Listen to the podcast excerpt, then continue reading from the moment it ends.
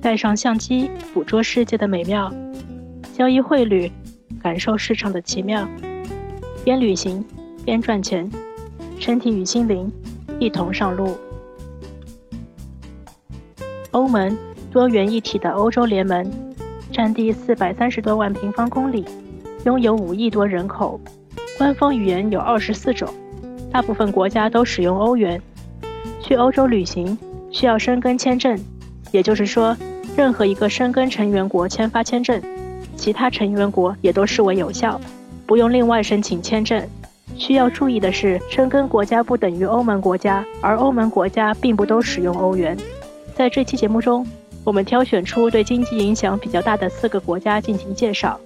这四个国家都认可申根签证，都是欧盟国家，也都使用欧元。德国旅游景点以城堡和教堂为主。最著名的是新天鹅堡，也叫灰姑娘城堡，距今有一百五十年的历史，是迪斯尼城堡的原型。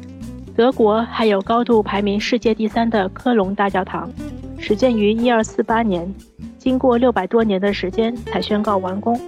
德国人爱好肉类和啤酒，作为世界第二大啤酒生产国，德国生产的啤酒种类高达五千多种。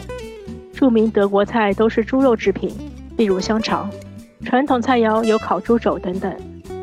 德国经济实力雄厚，是欧盟国家中的佼佼者，也比较有发言权，因此德国的经济数据对欧元影响很大。法国，一个具有浓厚文学气息和艺术底蕴的国家，著名作家巴尔扎克、雨果、莫泊桑都是法国作家，并且法国还出现了罗丹、莫奈等艺术大师。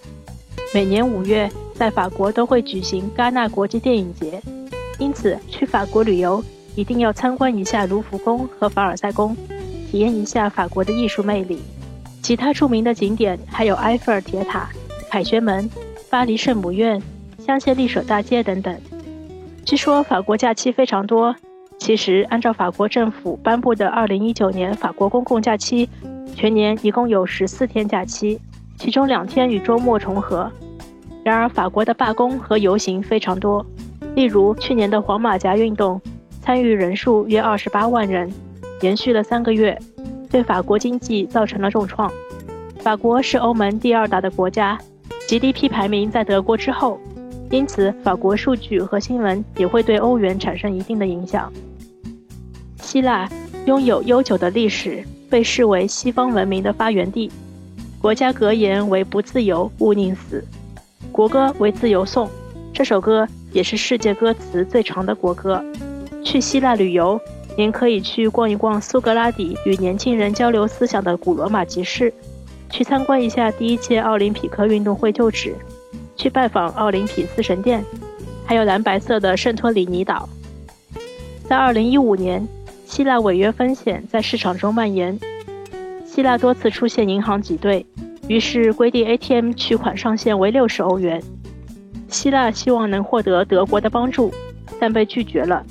于是希腊放出过狠话：如果欧盟不帮助希腊，他们就给恐怖分子发申根签证。反正希腊没有什么好抢的，到时候还是德国遭殃。所幸的是，经过几年的努力，希腊的失业率从高峰时期的百分之二十七下降到现在约百分之十八，经济有所回暖。总体而言，希腊依旧是一个具有异国风情、美丽的旅游国家。最后，我们来看看意大利。意大利是一个值得深度游的国家。世界五大教堂，意大利占了两座，分别是米兰大教堂和佛罗伦萨大教堂。许多意大利城市都值得一游。